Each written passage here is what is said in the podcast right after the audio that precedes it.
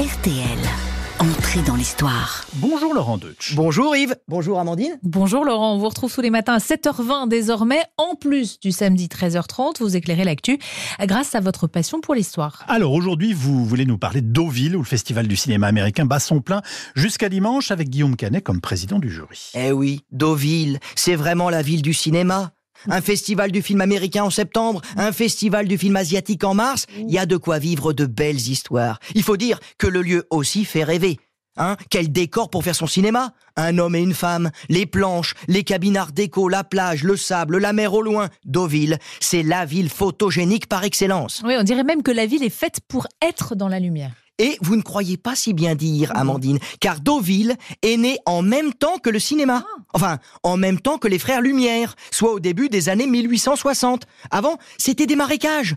Mais avec la mode des bains de mer qui explose au milieu du 19e siècle, le littoral français va se consteller de stations balnéaires. Il y a des entrepreneurs de partout, jusqu'à Napoléon III, qui va favoriser l'essor de Biarritz pour faire plaisir à sa femme, la princesse Eugénie. Quant à son demi-frère, le duc de Morny, eh bien lui, il va choisir de développer Deauville. Le décor est alors planté et très vite, les peintres impressionnistes comme euh, Gustave Caillebotte, Eugène Boudin ou Raoul Dufy vont venir immortaliser les lumières uniques de son rivage. Et puis, un siècle plus tard, c'est Claude Lelouch qui pose sa caméra sur la plage pour une scène mythique de retrouvailles entre Jean-Louis Trintignant et Anouk Aimé. Hein, vous vous souvenez de bada.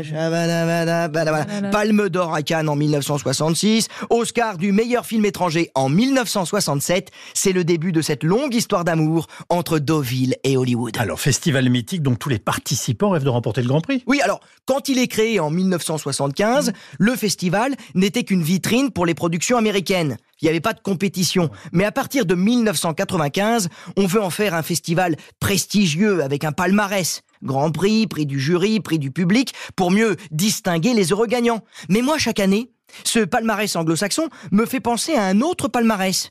Une autre liste d'immenses vainqueurs affichée dans la vieille église de Dives-sur-Mer, à une quinzaine de kilomètres de Deauville. Des vainqueurs plus âgés que ceux qui concourent euh, cette année au festival? Ah oui, Amandine, ça, cela, vous risquez pas de pouvoir les avoir dans votre studio, parce qu'il va falloir remonter le temps. Car ce palmarès, c'est la liste des 475 barons partis d'ici, en Normandie, pour faire la conquête de l'Angleterre avec Guillaume le Conquérant en 1066. Ce palmarès a été gravé en 1862 sur les murs de cette église. Et figurez-vous que dans cette liste de vainqueurs, on y trouve deux frères, Robert et Hugues, venus du village normand d'Isigny.